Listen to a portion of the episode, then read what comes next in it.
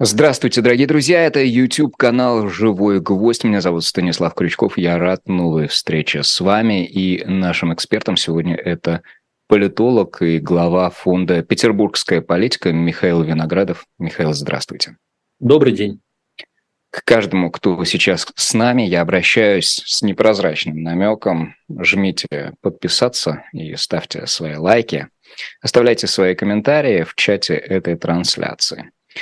Михаил, э, я бы предложил вам содержательно э, определиться с ключевой э, темой, ну, пожалуй, что минувших пары недель, потому что при всем обилии поступающих новостных сообщений есть у меня, во всяком случае, такое ощущение, что содержательно как-то пустовато, или вы не разделяете этого ощущения?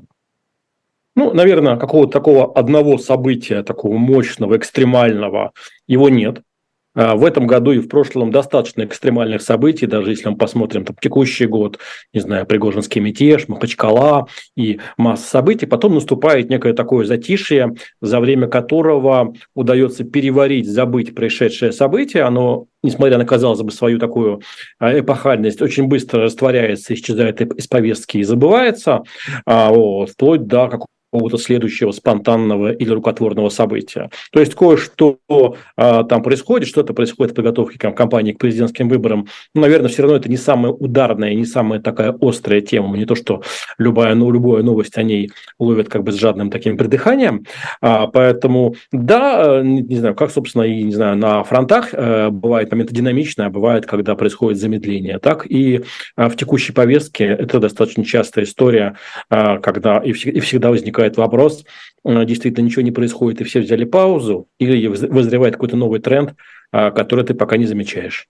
Ведь от вас, как от, от политолога, ждут не констатации вот такого рода, а обобщение, пожалуй, что это от исчерпанности текущей, скорее, от э, невозможности присутствия в паблике актуальной или от подготовки чего-то вот э, того, что взорвет э, новостное поле в ближайшие дни. Вам э, какой области видится правда в большей степени?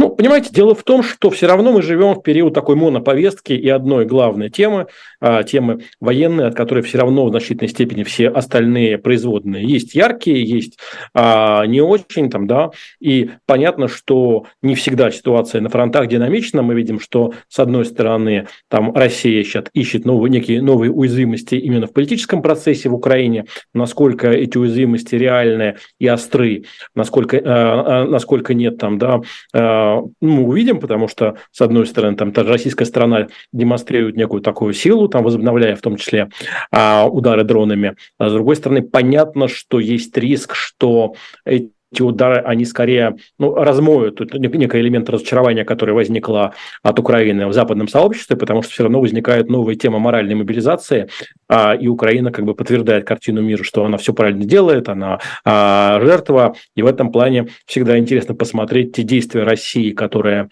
а, она совершает, где они и работают на ее усиление, а где они контрпродуктивны, и является ли эта контрпродуктивность ну, частью замысла, а потому что, конечно, вот это немножко сбивает то э, те элементы разочарования, которые были от Киева в последнее время в мировой повестке. А вы действительно считываете это как элемент разочарования? Ну вот, допустим, э, что из новостного, из новостного такого? Интервью Арахами. Вот вы как его э, считали для себя и какие политологические выводы можем сделать?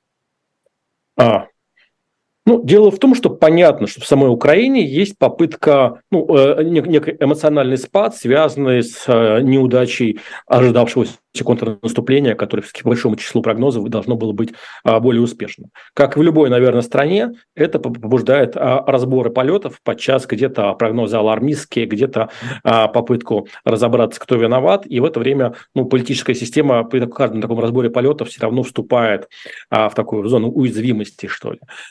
И это совершенно обычная, нормальная ситуация. Скорее, сюрпризом была та относительно консолидированность правящего класса, правящей элиты Украины, а, которые мы видели до этого в течение года или полутора, потому что мы привыкли к тому, что украинский политический ландшафт всегда очень насыщен, очень временами даже так эмоционален и карикатурен, а, и, собственно, украинских а, творчестве, в кино достаточно часто это отражалось, и та относительная консолидированность украинских элит последнего времени была сюрпризом, и сейчас возникает вопрос, все-таки эта консолидированность ушла, утрачена, или будет какая-то новая э, пересборка? Ответ на этот вопрос, я думаю, не знают ни в Киеве, э, ни в Москве. Поэтому то ощущение как бы силы возможного успеха, которое Украина создавала от себя, в том числе успешными наступательными действиями, там в прошлом году под, под Харьковом ли, под Херсоном ли, конечно, в этом году есть дефицит подобного рода успехов, которые можно предъявить. И Украина скорее возвращается действительно к образу жертвы,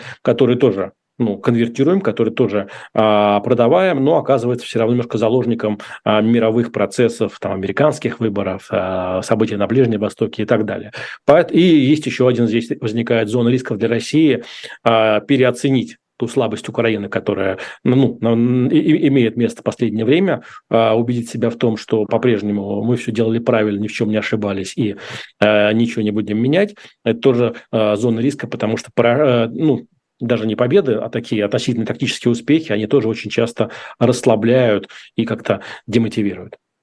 А вот эта тональность, в которой была интерпретирована а, позиция Давида Рахами относительно стамбульских переговоров апреля прошлого года а, о том, что, дескать, Россия предлагала нейтралитет, додавил Джонсон и так дальше, и так дальше.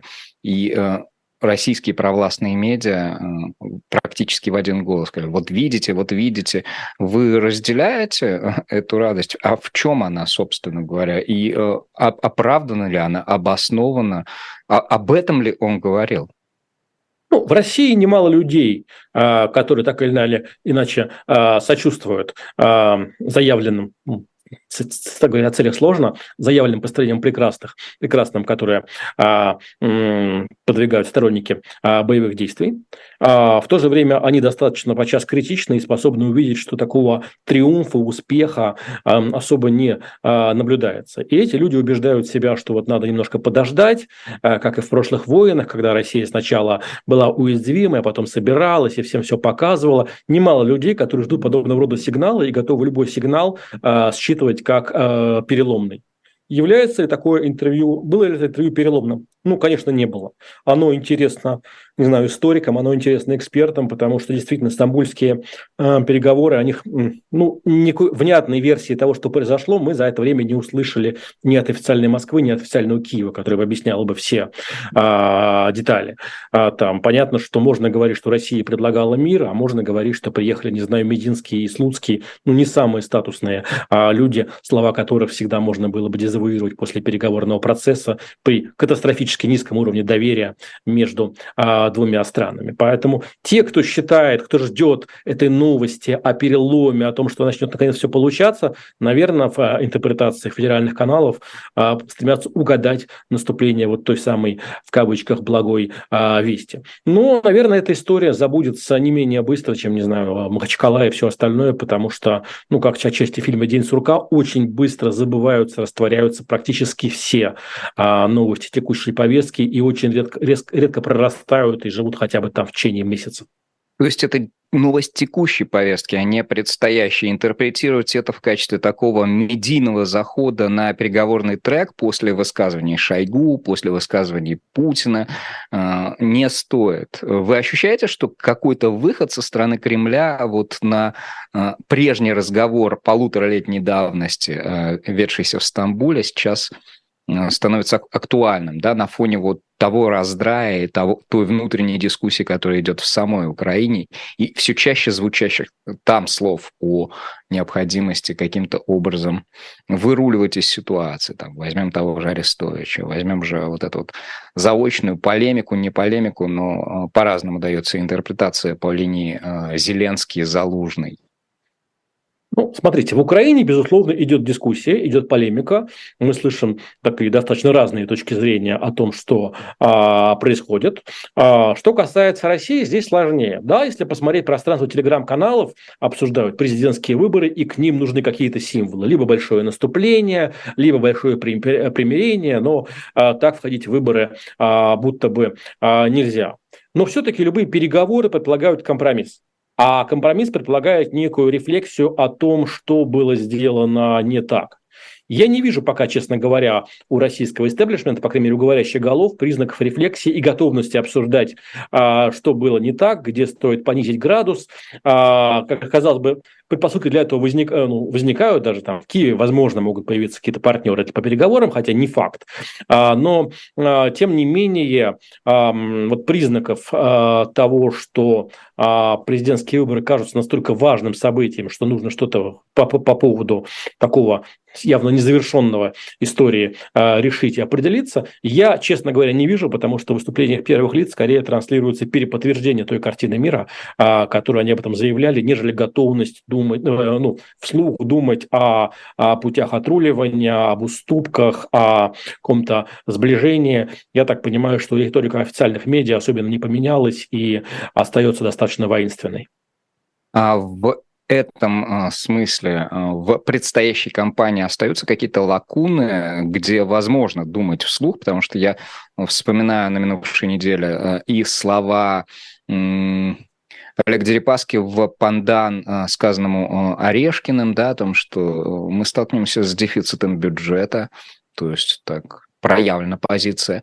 И э, смотрю сегодняшний э, релиз э, со встречи Путина с Костиным, который председательствует в Совете директоров Объединенной судостроительной корпорации, где, где отчитывается о э, положении дел в отрасли, говорит, нет у нас мощности, нет у нас технологий для того, чтобы нарастить производство морского транспорта, речного транспорта, о каком-то там идет речь. То есть вот экономика и все. Вот экономика отведена, чтобы быть э, таким э, пространством, скажем так, выведения пары из системы? Или и здесь поляна тоже зачищена?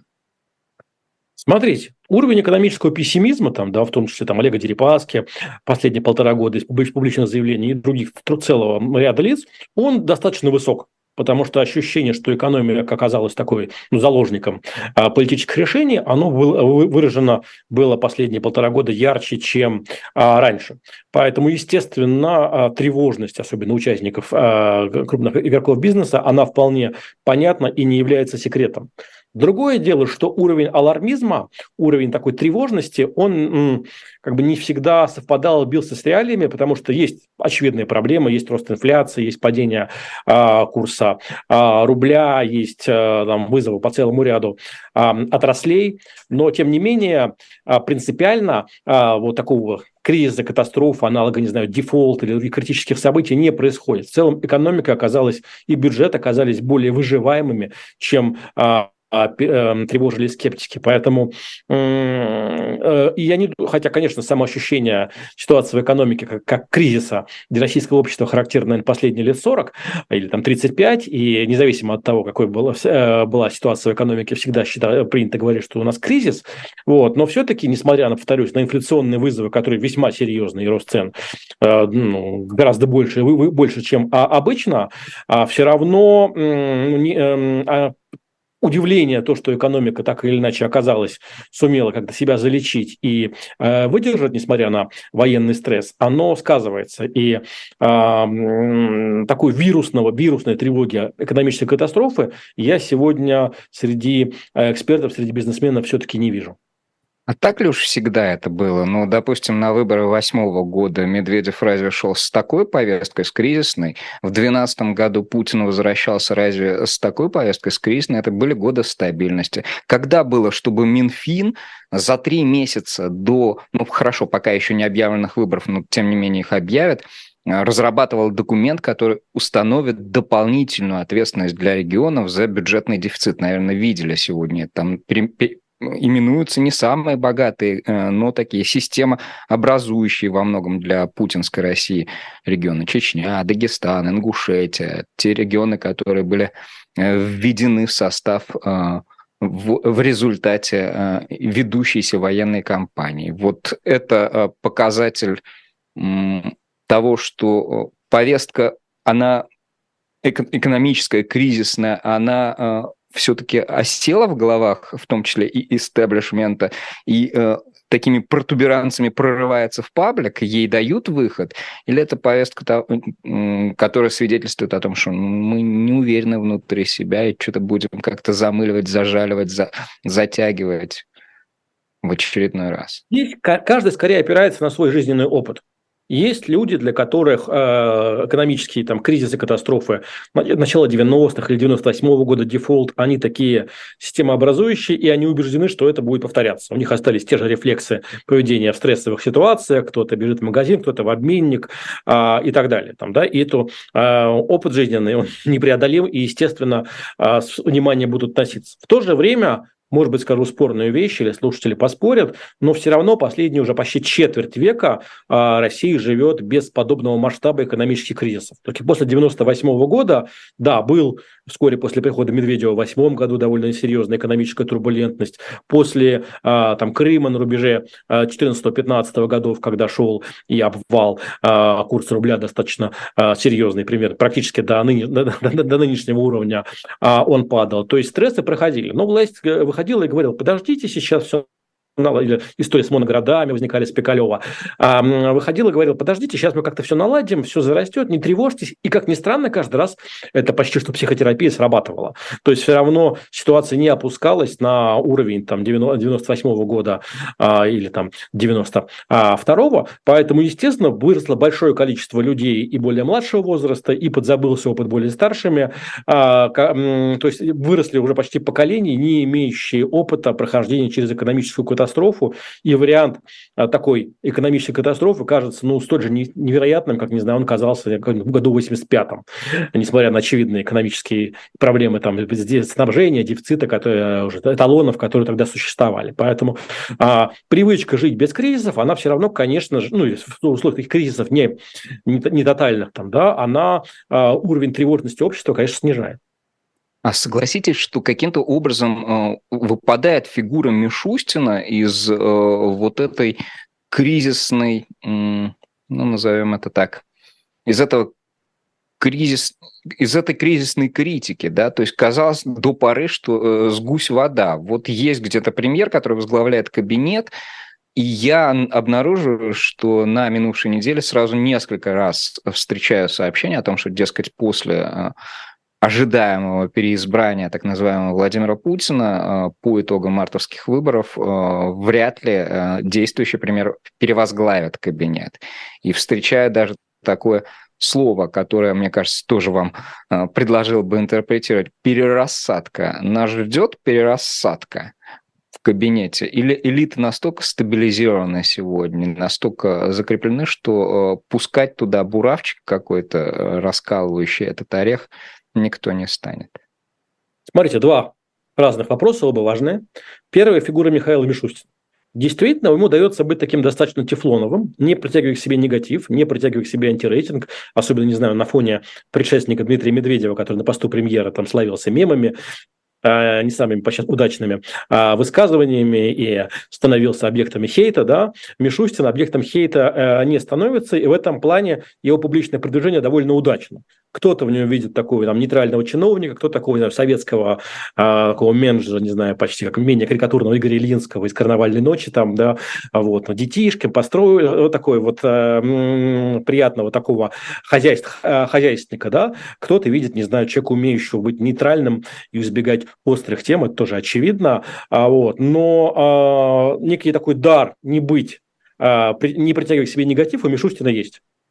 А дальше вопрос, это для системы хорошо или плохо, потому что главный риск системы обычно связан с собственными ошибками, собственной способностью притягивать негатив, и а, таких людей достаточно, и то, что постпремьера а, не притягивает это, не, эту, эту агрессию, это раздражение, наверное, для системы полезно. Вот в то же время там до конца Мишустин, он может позиционироваться как суперуспешный а, премьер, который ни, ничего не накосячил, прошел ковид, а, прошел а, вот вызовы а, военный и не допустил в том числе перехода к такой к мобилизационной экономике. Вот. С другой стороны, если, не знаю, Мишустина завтра заменят, то через месяц там, да, о нем тоже могут забыть, как забыли о, о там, Михаиле Фродкове или Викторе Зубкове, которые тоже были премьер-министрами, но в историю не вошли ни с каким четким, внятным имиджем, как, кстати говоря, и Михаил Касьянов. А, вот. а, поэтому Мишустин этим интересен. Что касается возможных перерасадок, конечно, а, вопрос о власти в России решается нередко во время президентских выборов, часто не на самих выборах, но все равно это пересменка. Все равно это время окончания контрактов действующего правительства, а, время окончания контрактов работников администрации президента, руководителей силовых а, структур, ну и даже большое количество чиновников, у которых контракт не кончается, те же губернаторы, все равно оказываются заложниками некого перераскладывания пассианса. Перестановок кадровых не было в России уже длительное время. Там, министр иностранных дел не менялся, по-моему, с четвертого года. Руководство большинства силовых структур, кто там с восьмого, кто с двенадцатого. Руководство администрации президента с шестнадцатого. Меняли правительство в двадцатом, но это тоже уже было достаточно а, давно. И, естественно, возникает желание как-то укрепить свои позиции или сохранить а, приходит в том числе и более э, нужно давать не знаю, какой-то воздух ожидания а, более молодым поколениям, которые все-таки так или иначе продолжают ждать, пока нальют а, в бассейн воду, и это ожидание тоже подзатяг, подзатягивается, а, и некое ожидание того, что, возможно, выборы откроют окно возможностей для карьеры или окно угроз, оно существует. Бывали, бывали случаи, когда после выборов или накануне шли массовые кадровые перестановки. Был 18-й год, когда таких перестановок не было, они оказались отложены уже на 20 год на отставку правительства а, Медведева. И это порождает ну, нервную, понятную атмосферу, и позиция ни одного из а, высших чиновников, она не выглядит стабильной. Это же ведь э, важная штука, потому что когда все в ожидании э, какого-то движения, каких-то новых расстановок, и при этом э, вы говорите, что позиции премьера могут быть по итогам этих перевыборов путинских слиты, это значит, что у элиты ну, не слиты, он может э, уйти так же, как Фродков или как Зубков, условно, да, э, то э, вот той самой лояльности элит, которая подтверждалась на протяжении полутора лет, э, наносится некоторый урон, потому что она не видит, не видит стимула. Ну, дескать, вот как, как уголь э, в огонь бросили, отработал, был тефлоновым и ушел куда-то на синекуру, но не обрел э, ничего реализующего, закрывающего твои, ну, какие-то, может быть, большие амбиции.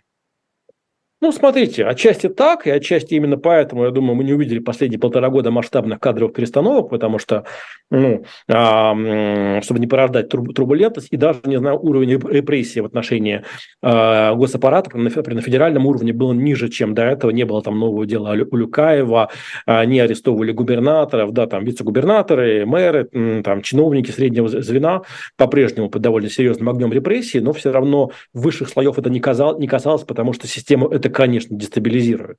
А дальше, ну, тоже вопрос. С одной стороны, нужно давать некое ощущение уверенности, с другой стороны, нужно пускать воздух и делать так, чтобы никто не был уверен, что эта позиция ему э, гарантирована. А если, э, то всегда нелегкий выбор между возможной утратой, ну, пусть не лояльности, но такой демотивир, демотивированностью исполнителей, которые, ну, и так, конечно, отчасти демотивированы многим из происходящего. А вот, и все-таки э, приданием какого-то движения, раз ты не можешь как бы э, уйти сам, нужно создавать ощущение движения и омоложения а, других. Посмотрите, как в свое время работали, когда меняли губернаторов на более молодых меняют в регионах, насколько это добавляет воздуха, просто создает ощущение ну, сброса некой усталости, которая, естественно, возникает от одних а, и тех же лиц. Ну вот вы упомянули, кстати, о том, что правительство Мишустина пришло в 2020 году, да, на волне тогда э, во время э, послания Федеральному собранию, да, президентом озвученных перетурбации, да, и подготовки к изменениям в Конституцию.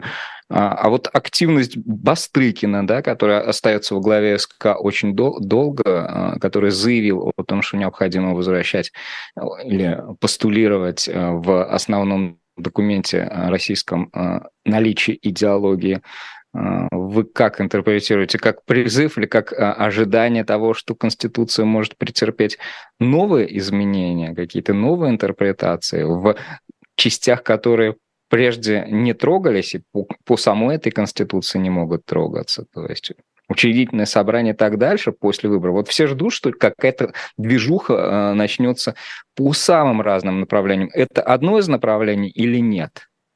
Смотрите, технически необходимости менять Конституцию нет потому что масштаб ее пластичности оказался э, фантастическим.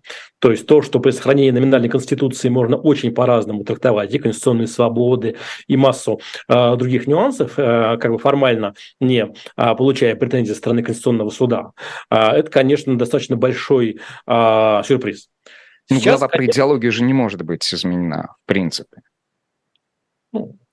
Было бы желание, слушайте, можно сказать, что у нас не идеология, там, а, а что-то там, какие-то ориентиры там, или а, ценности, а, вот, а идеология это про другое, там, да, это про коммунизм, а это нет, это, не, это другое. А вот, идеология слово достаточно размытое с точки зрения юридической, а, вот, чтобы что угодно называть не а, идеологией. Сейчас, конечно, идет некий конкурс а, а, по радикализму, желание понравиться такими максимально радикальными, подчас а, таким на грани абсурда а, идеями, которые возникают, а, и этот конкурс начался не а, вчера. Ощущение, что, а, возможно, в высших эшелонах власти тебя а, заметят, оценят. Да и в повестку очень трудно попасть чем-то не радикальным. Сейчас вообще эпоха а, в мире, эпоха фриков. Да? Сериалы про фриков снимают, масса людей прикидываются фриками, чтобы а, быть а, интересны. Поэтому, да, нужно выглядеть таким фриком для того, чтобы тебя вообще услышали. Если ты просто придешь и скажешь, что я считаю, что нужно усиливать, не знаю, ответственность следственных органов, там, да, или регламентировать а,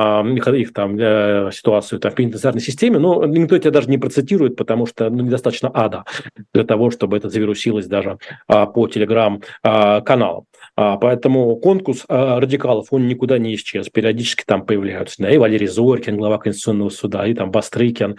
А, вот. Хотя это не всегда значит, что у них все хорошо. У того же Бастрыкина мы видим недавно буквально а, гибель одного из бывших сотрудников а, в местах лишения свободы. То есть все равно а, такие противовесы есть, заложники свои как бы и существуют, и все не настолько а, легко и свободно, как подчас кажется а, со стороны вот как бы, на этом ощущении все, все, все, все дозволенности. А вопрос о том, действительно, менять ли что-то после президентских выборов, он достаточно а, острый, потому что, судя по ощущению там, ключевых а, спикеров, говорящих голов, политической воли что-либо менять ни в лучшую сторону, ни в худшую, мы особо не видим. В принципе, все же и так норм. А, вот, то есть где-то надо добавить там огня или ада, но особо уже радикализировать ситуацию почти некуда, а немножко возвращаться к какой-то нормализации, пока к этому политической готовности тоже а, нет.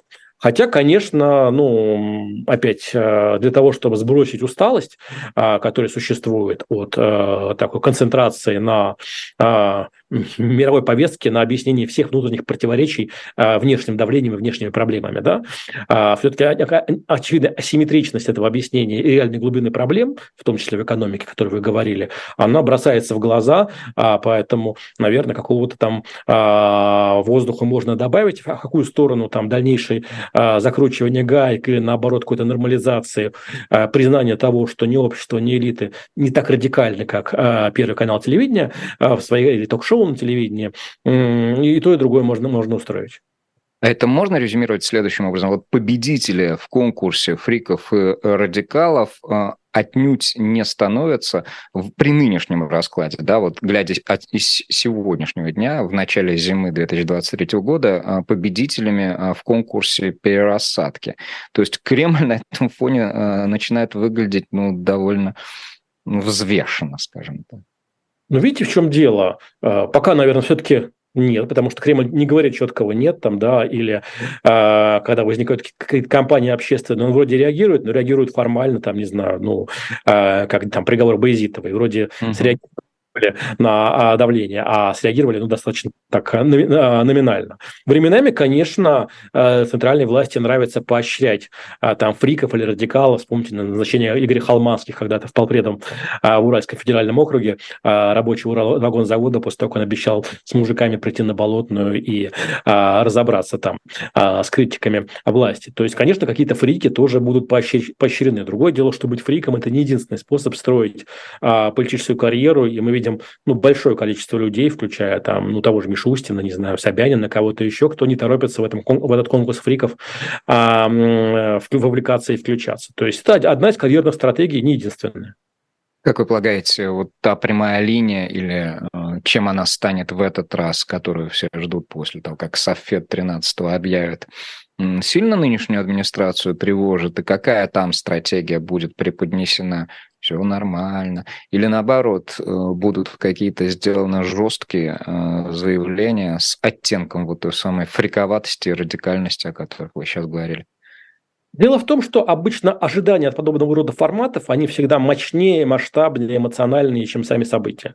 Принято правило игры нагнетать ожидания перед посланием или президента, каким-то выступлением, а потом, когда он выступил, как не знаю, ожидали выступлением Путина после э, событий в Махачкале, ожидали, что он а, сейчас а, подведет какие-то итоги, расставит точки над «ё», а он, по сути, подтвердил ту картину мира, которая была и до Махачкалы, что все наши проблемы, они а, извне, а внутри у нас а, тоже как бы ситуация а, нормальная. Я, честно говоря, не ожидаю каких-то там а, экстраординарных шагов, просто, во-первых, в силу того, что все, что можно было уже сказано и сделано, а во-вторых, все-таки, наверное, если строить кампанию президентскую, там акцент будет сделан не столько на какой-то массовой мобилизации, каком-то вирусном оптимизме, а реальном, сколько на а, легитимации того ожидаемого высокого результата, который должна получить власть. Показать, что мы не бездействовали, мы проводили разные мероприятия, мы выступали с новыми темами, и люди откликнулись и пришли. То есть это скорее такой э, легитими, легитимирующий что ли, внешний шаг, нежели реальная какая-то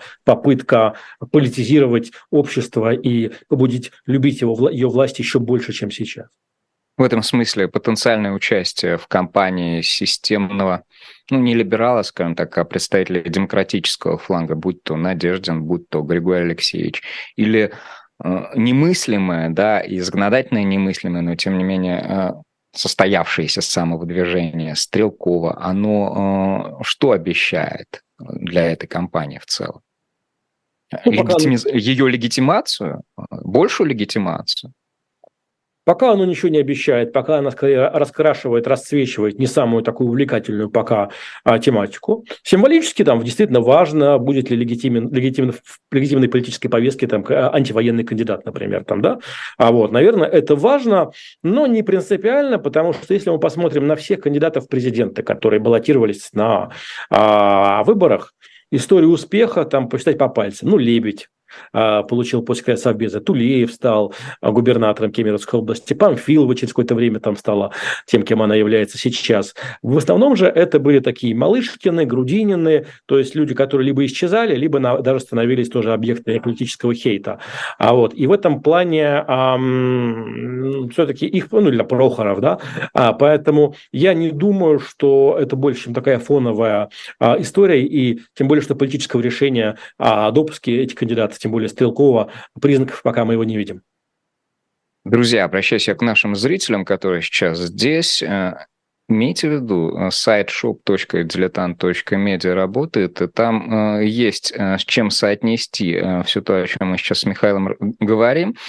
Это чудесная книга э, историка Натана Эйдельмана. Обратите на нее внимание, она называется «Грань веков». Речь идет о заговоре против императора Павла, о политической борьбе в России на рубеже 18-19 веков. Это увлекательнейшее исследование о дворцовых переворотах. Мы их не ждем, мы о них узнаем, мы их интерпретируем, и мы их э, пытаемся понять с тем, чтобы соотнести с днем сегодняшним. Михаил, можно еще один вопрос задам? Знаете о чем? Я видел, что особое внимание э, вы э, на минувших неделях уделили триумфально идущей в столице э, выставке России на ВДНХ с множеством павильонов. Вы не единственный, э, в чьих социальных сетях я обращал э, внимание на то, как это все внутренне устроено. Как вам это все? Ну, спасибо за интерес к моему телеграм-каналу, к постам на этот счет. А, ну, дело в том, что я в свое время прошел почти все павильоны на Экспо в Дубае, и, конечно, интересно посмотреть э, самопрезентацию э, регионов России, где много что происходило, в том числе интересного, важного, неимитационного, на том, насколько это удалось э, донести. Да, в общем, равнодушного столичного зрителя, который не особенно интересует, то есть готов э, себя развлекать, но не особенно интересуется тем, что происходит э, в э, регионах мы действительно видим, что поток посетителей, в том числе посетителей неорганизованных, стихийных, на эту выставку достаточно большой. То есть потребность в каком-то таком развлечении, там, да, она довольно велика, и событием э, это стало там более популярным, более востребованным, чем, например, э, я ожидал.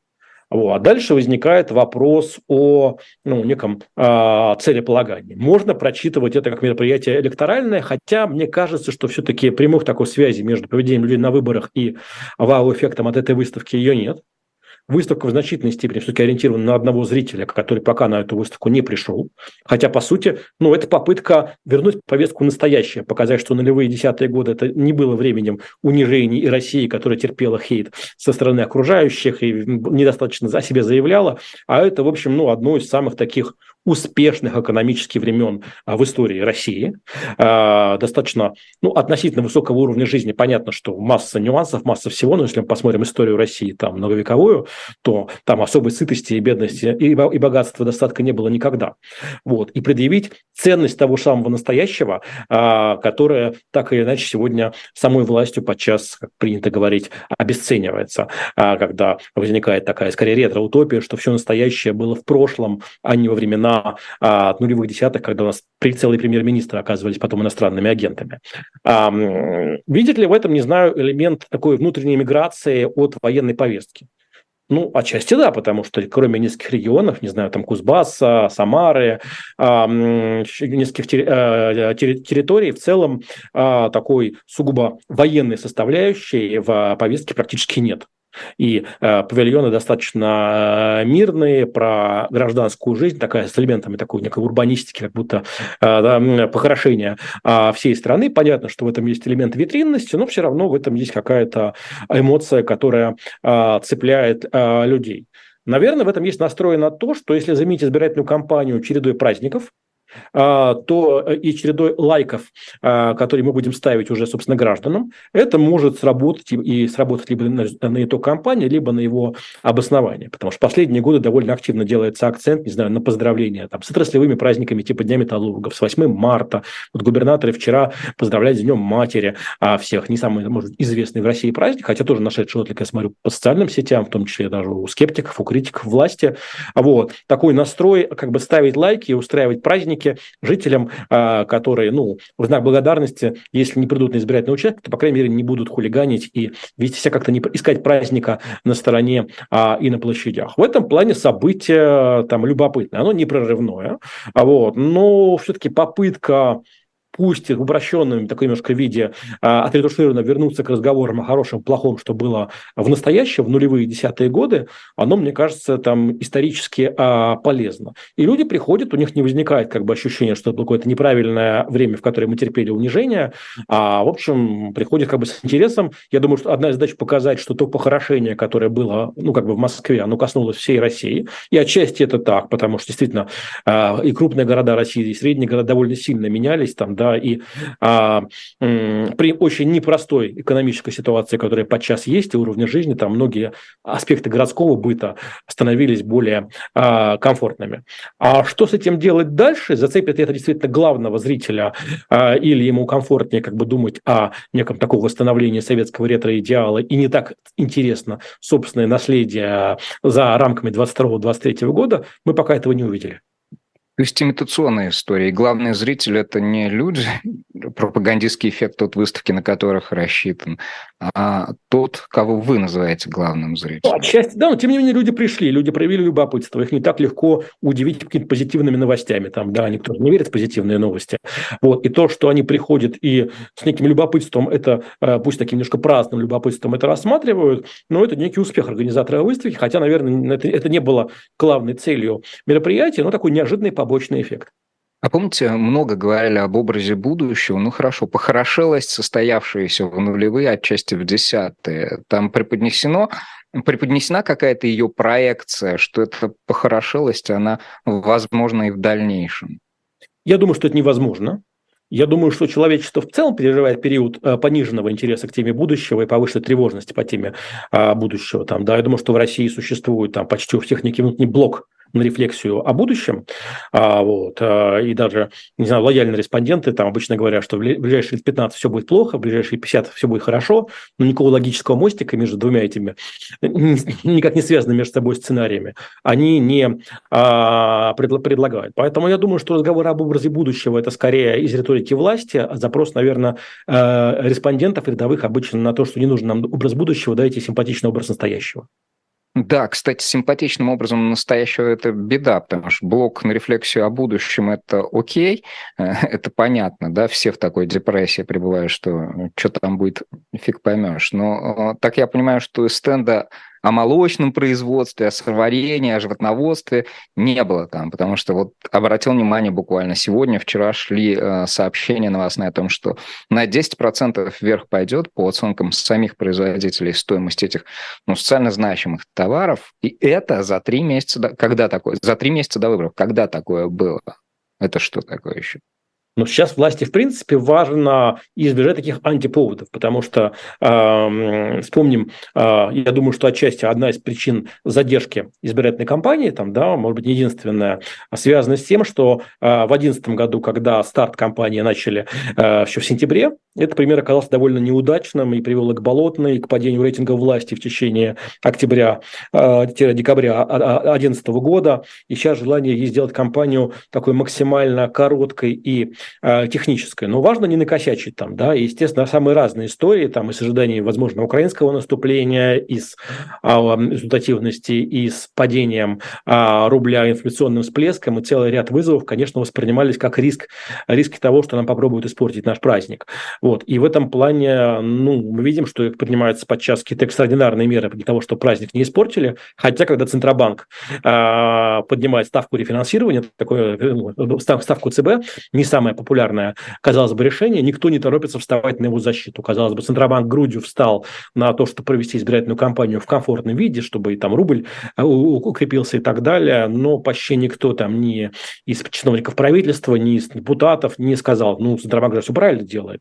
По сути, те, кто работает на систему в этой ситуации оказываются в такой изоляции, а, и остальные на всякий случай не комментируют, не будучи убеждены, что стоит это делать. Хотя, казалось бы, вот как раз непопулярное решение, принятое остановить вал непопулярных и э, негативных событий. Понимаю, что очень локальная история, но тем не менее, вот дело Боязиты, упомянутое вами, да, вне зависимости от того, какая там фабула, это дело журналистское. Или там дело э, Скочеленко, э, это не из рубрики э, «не накосячить». То есть вот по этой линии э, будем э, давить, да, будем э, сажать, и э, бог с ним что подумает, или даже не подумает никто из, из тех, кто ходит на выставку России.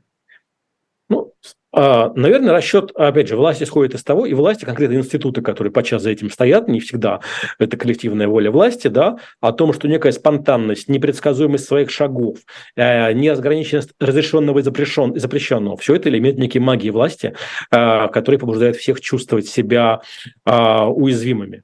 А вот, и, ну, это, думаю, история достаточно такая, отчасти осознанная. Посмотрите на, не знаю, то, как сегодня ведут себя телефонные мошенники, все более популярные схемы, которые используют страх людей о том, что они совершили что-то противоправное, какой-то перевод, потенциально финансирующий экстремизм а, и так далее. То есть то, что на это ведутся чаще всего, часто, очень часто именно лоялистская категория людей, именно люди старшего возраста, там женщины среднего возраста, то есть те, кто в большей степени является опорой власти, показывает, что это представление о наказуемости почти всего, а, оно касается и критика власти, распространяется на а, элиту такой уязвимости перед а, государственным. Причем бенефициаром этого части становится не само государство, а как раз там а, телефонные мошенники лучшие и более умело манипулирующие, жонглирующие а, этим страхом, что я вышел за флажки за двойную, за двойную сплошную. То есть на фоне уязвимости каждого из членов общества очень ярче оттеняется пропагандистская неуязвимость власти. Вы видели, наверное, эту историю с тем, что, дескать, по а, последним а, рейтингам ФОМа и ВЦИОМа а, сдали назад рейтинги президента с тем, чтобы в период старта кампании было куда им от, отваливаться и подрастать вновь. Вы можете подтвердить, что эта логика имеет право на существование? Логика такой интерпретации? Ну, она имеет право на существование, но, честно говоря, я не думаю, что сегодня и а, массовый обыватель за рейтингами следит, и даже эксперты, а, потому что подчас, ну, не знаю, есть же очень разные там рейтинги, там, да, был, например, а, по-моему, в ЦОМ, по-моему, сейчас не публикует, но довольно давно публиковал итоги а, а, открытого опроса о доверии политикам, когда люди сами называют э, фигуры, которые они э, доверяют. Там динамика была гораздо а, более масштабной, скажем. В 2016 году Владимира Путина называли где-то 62% люди сами. А в конце 2021 года эти э, цифры упали до 22-26%. В 2022-2023 они были на уровне 40%. То есть показатели ну, резко выросшие, но, конечно, а, не, до рекордных 15-16 года не поднимавшиеся. Там, да? Но как, э, даже когда эти цифры раз в месяц публикуются, мы видим, что, собственно, ни эксперты, ни медиа, даже критические критически настроены, особенно не замечают, и все ориентируются на вот этот а, закрытый опрос, когда вам а, просят назвать, сказать, доверяете вы Путину там или нет. А, то есть а, традиции как-то внимательно отслеживать итоги соцопросов, там, да, искать нюансы, ее в России не сложилось. Вот из разряда уязвимости, кстати, которые могут сыграть или не могут не могут сыграть в ту или иную сторону, там, в пределах погрешности э, на те или иные проценты. История с темой зап запрета абортов, которую довольно так активно э, продвигали э, э, из Сената, да, но потом Валентина Ивановна как-то осекла инициатора этого движения. То есть вот эта вот история уязвимости, когда тебе говорят, что роль домохозяйки, я ставлю себя на место того, кому так говорят, предпочтительнее э, роли э, ученой, ну, даже не ученой, а образованной женщины. Это э, разве не щелчок по носу, это разве не некое унижение для большинства образованного населения страны? Я думаю, что эта история показала зазор вот между тем радикализмом риторики, который сегодня существует, ну, и тем реальным российским обществом, который вообще не является каким образцом такого традиционалистского идеала, живет а, в непростых, но, в общем, светских, урбанистических реалиях, а, городских реалиях а, со всеми как бы нюансами, то есть а, не является таким, не знаю, а, прото-Ираном накануне исламской революции, вот, и уровень, не знаю, религиозности, и уровень массы вещей, он обыденный, не является настолько зашкаливающим, насколько принято говорить о России как, с, не знаю, мировом центре традиционных ценностей. И эта история, которая, конечно, била там и по женщинам прежде всего, и по целому ряду таких лоялистских а, групп, а, она выглядела достаточно странной. Кроме того, она обнажила вот эту упрощенную а, попытку прочтения проблем с рождаемостью, которая, конечно, существует в любых городских странах, городских там цивилизациях, и на это накладывается экономическая история. Значит, проблема с рождаемостью связана с низкой поддержкой рождаемости. Думаю, что не так. Проблем, а, действий мер по а, улучшению рождаемости было принято немало, начиная от а, материнского капитала, появления перинатальных центров, развития там, технологий анестезии, массового внедрения чего там не было, особенно в советское время. А все это показало довольно большое внимание. Но это, э, к этому было большое внимание. А на периферии оказалась скорее поддержка, собственно, родительства уже после рождения детей, связанная действительно с тем, что а, затраты на а, сопровождение детей, а, они колоссальны и особо не компенсируются. А, не знаю, идеи как бы вернуть школу, отнять у семьи вернуть в школу воспитание детей, она тоже, на самом деле, достаточно пугающая, потому что, конечно, семья а в России последних десятилетий отвечает за воспитание а, и большого ожидания от школы на этот счет а, нет. Не всегда родители знают, как воспитывать, что, но тревожность, связанная с тем, что у тебя придут такие ну, уже не ювенальные юстиции, а школа, которая будет э, говорить, как, как, как все нужно делать и как промывать мозги, эта тревожность довольно большая. Поэтому вместо того, чтобы деневертизировать вот эти там родительские тревоги от школы, искать какие-то меры социальной поддержки, по-прежнему делается акцент на том, что именно рождая э, беда в недостаточного внимания государства к рождаемости. А, рождение ребенка не, не снимает всех проблем, которые, а, наоборот, скорее, это старт больших проблем, от которых государство скорее самоустраняется.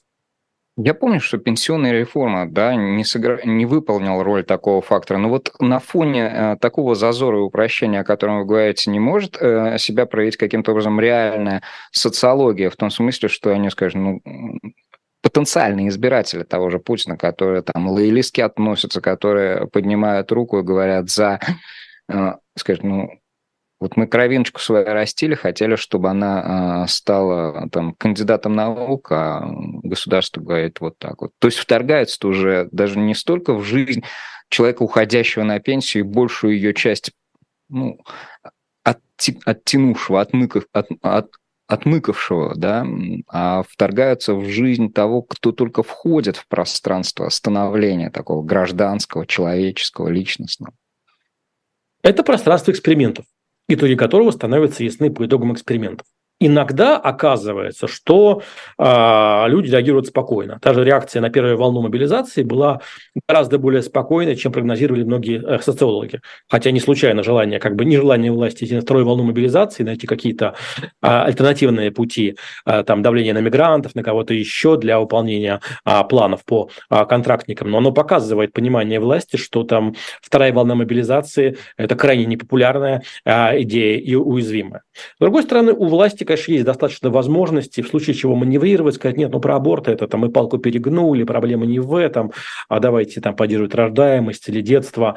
А, по, а в условиях того, что общество очень быстро забывает а, все эти истории, то есть, а, ну, здесь важно вовремя остановиться, если понимаешь, что это не зашло, не настаивать на своем, не делать вид, что а, ты до конца а, прав, тем более там, ну, в той же Польше история по абортам, а, более такой в чем-то консервативной стране, она тоже выглядела, вызвала скорее скорее общественную поляризацию, а не какую-то общую эйфорию, что вот там мы спасли а, жизни.